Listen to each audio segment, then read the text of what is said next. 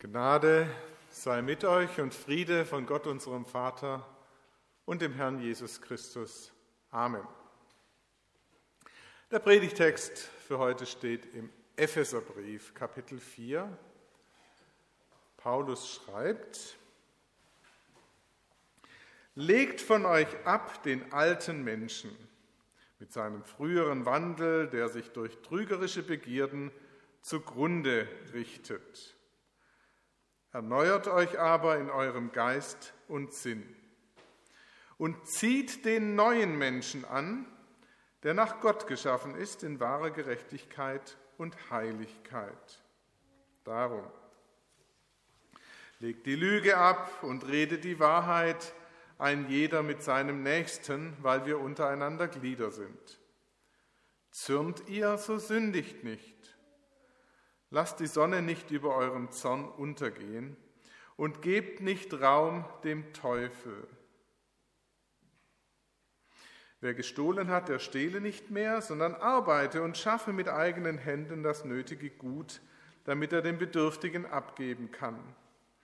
Lasst kein faules Geschwätz aus eurem Mund gehen, sondern redet, was gut ist, was erbaut und was notwendig ist, damit es Gnade bringen denen, die es hören und betrübt nicht den Heiligen Geist Gottes, mit dem ihr versiegelt seid für den Tag der Erlösung. Alle Bitterkeit und Grimm und Zorn und Geschrei und Lästerung seien fern von euch, samt aller Bosheit. Seid aber untereinander freundlich und herzlich und vergebt einer dem anderen, wie auch Gott euch vergeben hat in Christus.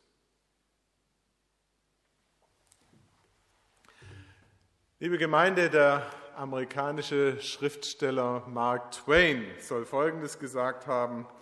Ich habe keine Schwierigkeiten mit dem, was ich in der Bibel nicht verstehe. Probleme machen mir die Stellen, die ich sehr gut verstehe. Und so geht es mir und vielleicht euch heute Morgen auch. Bei diesem Text, da gibt es ja eigentlich gar nicht so viel zu erklären. Die Botschaft ist klar. Die ist so klar, dass manche beim Vorlesen wahrscheinlich abgeschaltet haben mit dem Gedanken, ja, ja, ich weiß, ich soll ein besserer Mensch sein und anständiger und freundlicher und angenehmer für die anderen. Habe ich schon probiert, hat nicht geklappt. Punkt. Liebe Freunde, ich habe dafür größtes Verständnis, auch aus eigener Erfahrung. Aber weghören ist keine Lösung.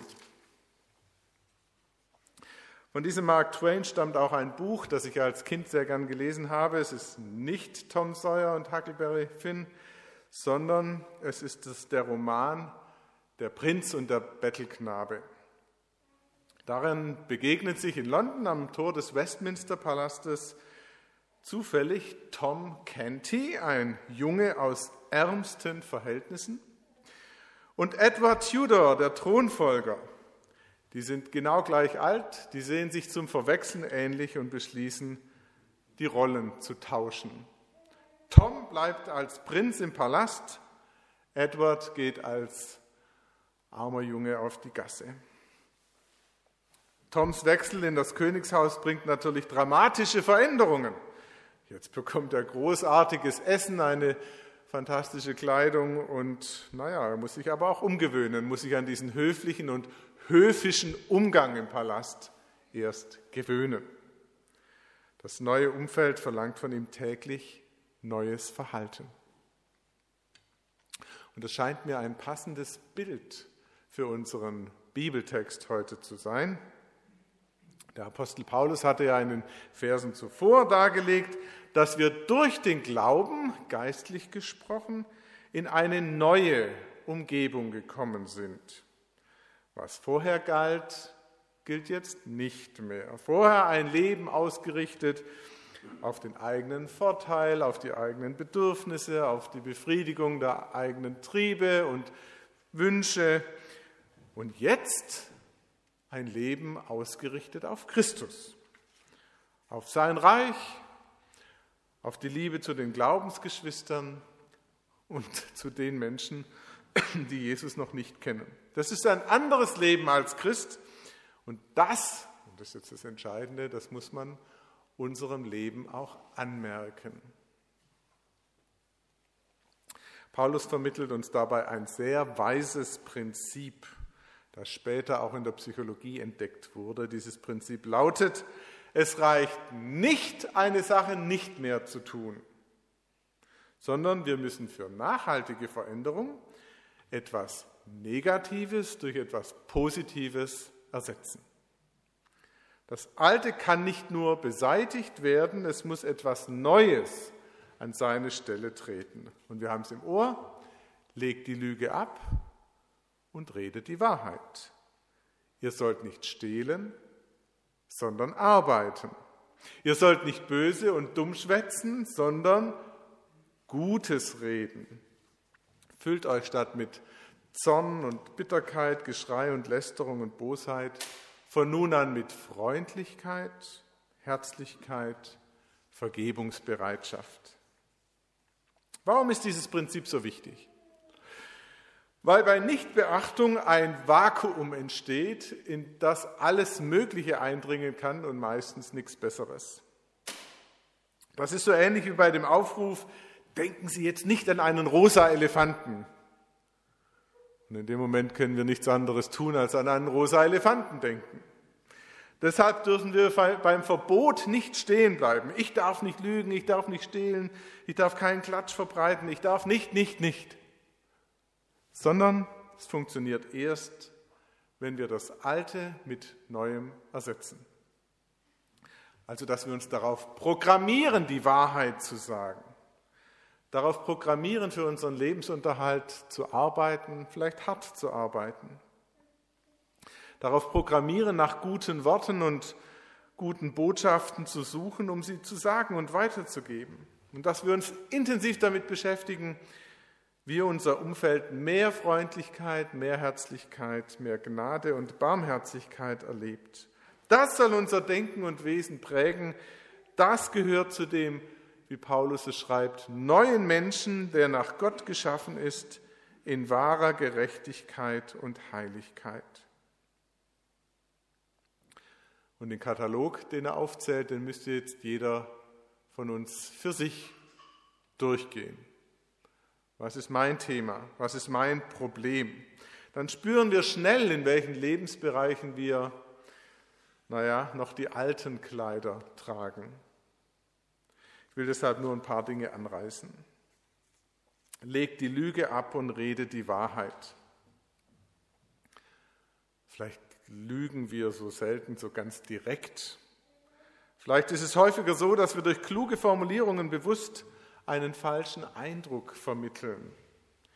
Paulus geht es darum, dass wir die Wahrheit sagen, dass die Leute genau wissen, woran sie bei uns sind. Und das leuchtet ja auch ein, weil wir als Christen auch die gute Nachricht weitersagen sollen, innerhalb der Gemeinde, worauf Paulus hier einen besonderen Fokus legt, aber auch außerhalb der Gemeinde. Wie kann man unserem Wort vertrauen, wenn wir durch Lügen, Halbwahrheiten und Unwahrheiten kein Vertrauen verdienen? Wenn einer über uns sagen muss, ach, der hat mich schon mal getäuscht, warum sollte er diesmal die Wahrheit sagen? Wir werden zu unglaubwürdigen Botschaftern. Warum lügen wir überhaupt?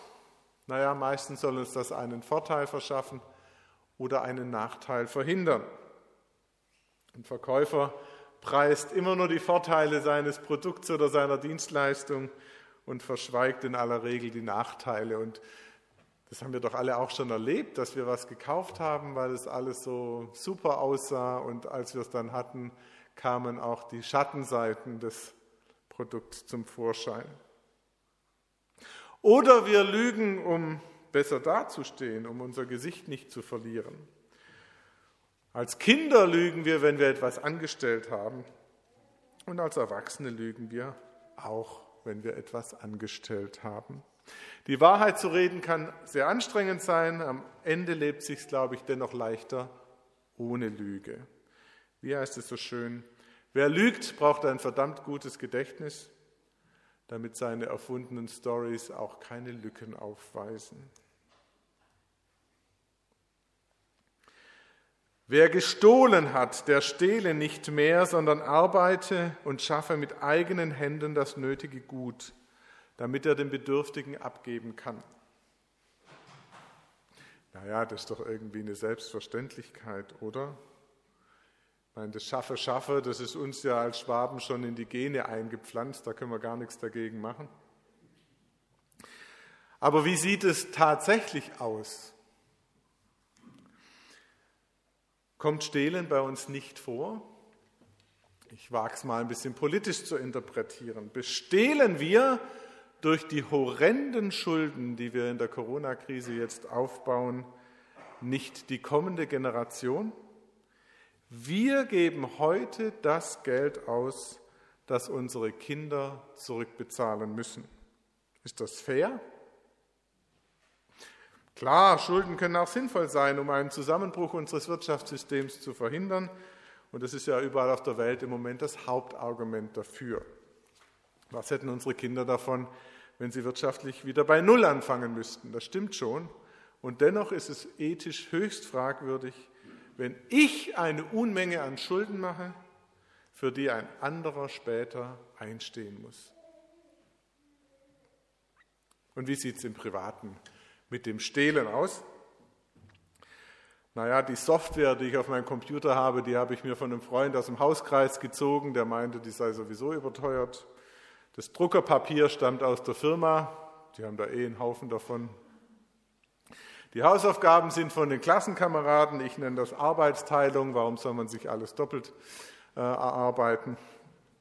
Streamingdienste sind eine unnötige Geldausgabe, da gibt es doch bestimmte Internetseiten, wo man sich das Zeug auch umsonst ansehen oder anhören kann. Also, wir könnten die Reihe beliebig fortsetzen. Auch ausgeliehene Sachen, die man nicht zurückgegeben hat, gehören hierher. Wer gestohlen hat, der stehle nicht mehr. Die Ironie dieses Morgens ist allerdings, ich habe vorher beim Gehen in Lonsingen ein Gesangbuch mitgehen lassen. War, ich war in großer Eile, es gibt eine tolle Entschuldigung, ich muss es unbedingt zurückgeben. Soll nicht wieder vorkommen. Auf Gestohlenes kann man übrigens auch nicht stolz sein, auf Erarbeitetes schon. Ja, es ist einerseits Gnade, wenn wir gesund sind, wenn wir einen Arbeitsplatz haben, wenn wir etwas tun können, aber dann muss man auch was draus machen und das nicht nur für sich selbst, sondern, wie es bei Paulus heißt, damit wir anderen abgeben können. Gutes Wirtschaften für andere, das ist auch nochmal eine besondere Dimension von dem, was wir tun. Lasst kein faules Geschwätz aus eurem Mund gehen, sondern redet, was gut ist, was erbaut und was notwendig ist, damit es Gnade bringen denen, die es hören bin ja als Journalist viel im Internet unterwegs. Wenn ich mir anschaue, was da so an Hass verbreitet wird, wenn ich mir anschaue, wie schnell alles ins Extreme abgleitet, da bin ich manchmal sehr frustriert. Die einen stempeln dann wahlweise unsere Kanzlerin oder den Virologen Drosten oder gleich beide zusammen zu Vollidioten, während die anderen alle Kritiker von Merkel und Drosten in die gleiche Schublade stecken. Und in beiden Lagern entdecke ich bekennende Christen. Paulus würde das nicht gefallen. Wir müssen immer damit rechnen, dass einer zuhört. Auch wenn das keineswegs immer der Fall ist. Ähm, manchmal wird auch nur viel geschwätzt und keiner nimmt es wahr. Ich habe die lustige Anekdote gefunden von US-Präsident Franklin Roosevelt. Der hatte ja in seinem Weißen Haus dann oft lange Empfangsschlangen, wo man grüßt und alle laufen da an einem vorbei. Und er beklagte sich darüber, dass eigentlich niemand wirklich darauf achtete, was dann bei der persönlichen Begegnung gesagt wurde. Naja, eines Tages während eines Empfangs beschloss er ein Experiment. Zu jeder Person, die zu ihm kam und ihm die Hand schüttelte, murmelte er, ich habe heute Morgen meine Großmutter ermordet. Die Gäste antworteten mit Sätzen wie, wunderbar, setzen Sie Ihr gutes Werk fort, wir sind stolz auf Sie, Gott segne Sie. Erst am Ende der Schlange, als der Botschafter von Bolivien kam und begrüßt wurde, fanden die Worte tatsächlich Gehör. Mit einem leicht verwirrten Gesichtsausdruck beugte sich der Botschafter dann höflich vor und flüsterte, Mr. President, ich bin sicher, dass Ihre Großmutter es verdient hatte. Aber wir werden gehört. Und wir werden oft genug missverstanden. Das heißt, wir werden sogar missverstanden, wenn wir die Weisung des Apostels Paulus ernst nehmen, wenn wir wirklich nur noch Gutes reden. Aber wir sollten dann wenigstens sicher gehen, dass es sich um Missverständnisse handelt. Sagen wir Erbauliches, Notwendiges, Gutes, prägen wir die Atmosphäre von Gesprächen nicht mit Klatsch und Tratsch, überlegen wir stattdessen, wo und wen wir loben können nehmen wir Abwesende, über die gelästert wird, in Schutz. Ich glaube, eigentlich wissen wir, woraus ankommt und haben uns auch schon oft dabei ertappt, dass unsere Worte nicht die guten waren. Warum beachten wir das so selten? Alle Bitterkeit und Grimm und Zorn und Geschrei und Lästerung seien fern von euch samt aller Bosheit. Seid aber untereinander freundlich und herzlich und vergebt einer dem anderen, wie auch Gott euch vergeben hat in Christus. Meine Frau und ich sprechen öfters zu Ehepaaren bei Gemeindeveranstaltungen und Seminaren. Eine unserer Botschaften ist, wir sollten als Christen Deeskalationsprofis werden. Tolles Wort, habe ich glaube selber erfunden. Deeskalationsprofis in der Ehe, in der Familie, in der Gemeinde, überall. Wenn wir spüren, hier eskaliert eine Situation, sollten wir Gegenmaßnahmen ergreifen. Wenn wir wahrnehmen, es ist sehr wahrscheinlich, es wird eine, eine Situation eskalieren, sollten wir uns schon vorher fragen, was können wir dagegen tun. Das kann in der Familie bedeuten, dass ich einem Gespräch, weil ich eh schon auf 180 bin, vorübergehend ausweiche und sage, lass uns später drüber reden. Im Moment bin ich außerstande, eine vernünftige Unterhaltung zu führen. Und dann sollte man übrigens, ne, man muss auch wirklich später drüber reden, aber man hat das verhindert, dass man sich angeschrien oder vielleicht noch schlimmer verletzt hat. Deeskalation kann heißen, dass man Menschen in Schutz nimmt, wenn sie angegriffen werden. Dass man in einer Situation, wo sich alle einig sind und sich das hochjatzt, dass man dann eine andere Perspektive einnimmt. Kann auch bedeuten, dass man erst einen günstigen Moment überhaupt abwartet, um was Schwieriges auf den Tisch zu bringen.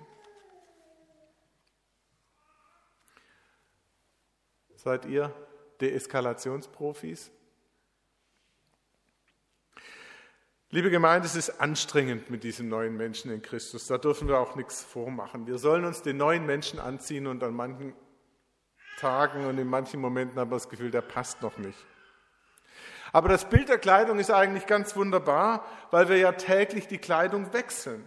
Also wir müssten morgens nicht nur sagen, was ziehe ich an, auf die Arbeit, ins Büro oder was immer, sondern was ziehe ich heute am neuen Menschen an? Wie ziehe ich heute den neuen Menschen an?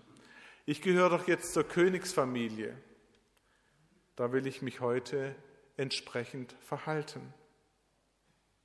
Und es braucht viel, viel mehr Menschen in diesen neuen Kleidern, auch in unserer Zeit.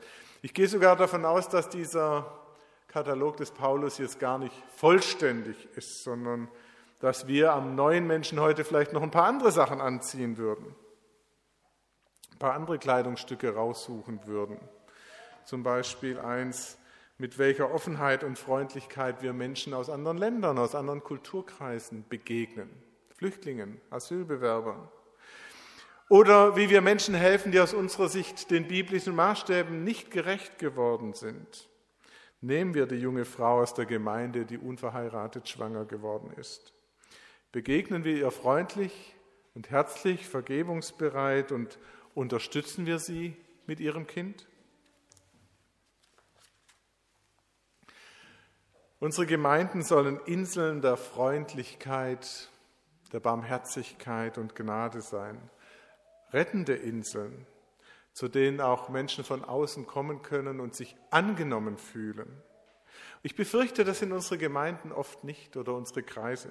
Ich befürchte, es ist mein Umfeld oft nicht, weil wir zu wenig darauf bedacht sind, diese Atmosphäre zu schaffen. Und deshalb ist die Botschaft von Paulus so brandaktuell und müsste uns eigentlich jeden Tag begleiten. Wie müssten wir leben, dass unsere Gemeinde wohltuender wäre für die, die drinnen sind und die, die von draußen reinkommen? Müssten unsere Gemeinden nicht sogar, ich übertreibe ein bisschen, ein kleines Paradies sein? Ein kleines Paradies, in dem Menschen aufatmen können. Das Tröstliche ist dieser letzte Vers, der wiederum Voraussetzung für unsere neuen Kleider ist. Vergebt einer dem anderen, wie auch Gott euch vergeben hat in Christus. Diese Vergebung von Christus versetzt uns ja erst an den Königshof. Ohne sie müssten wir draußen bleiben. Gottes Vergebung befähigt uns dann ebenfalls zu vergeben. Und Paulus legt uns hier nahe, dass es wohl ein tägliches Geschäft bleiben wird. Wir werden weiterhin aneinander schuldig. Wir werden weiterhin einander vergeben müssen. Anders funktioniert das Leben im Haus Gottes nicht. Wenn wir an den Roman Der Prinz und der Bettelknabe zurückdenken, dann fällt uns jetzt auf, Jesus ging den umgekehrten Weg. Er war sozusagen der andere Jüngling. Er war der Prinz, der das Königshaus verließ, das Vaterhaus Gottes im Himmel und sich in die Gefahren der Gasse begeben hat. Er tat es nicht aus Experimentierfreudigkeit, sondern aus Liebe. Darum ist er unseren Tod am Kreuz gestorben. Er hat getauscht, damit wir Königskinder werden. Und jetzt sind wir, das schreibt Paulus auch im Epheserbrief, jetzt sind wir sogar Gottes Hausgenossen. Wahnsinn. Was für ein Anspruch, was für eine Zusage. Wir sind als Christen Gottes Hausgenossen, eine Familie. Leben wir doch dieser unfassbaren Würde gemäß und arbeiten wir täglich daran. Ich würde sagen, lass uns hart daran arbeiten, dass wir mit neuen Kleidern zur Königsfamilie, zur Familie des allmächtigen Gottes gehören. Amen.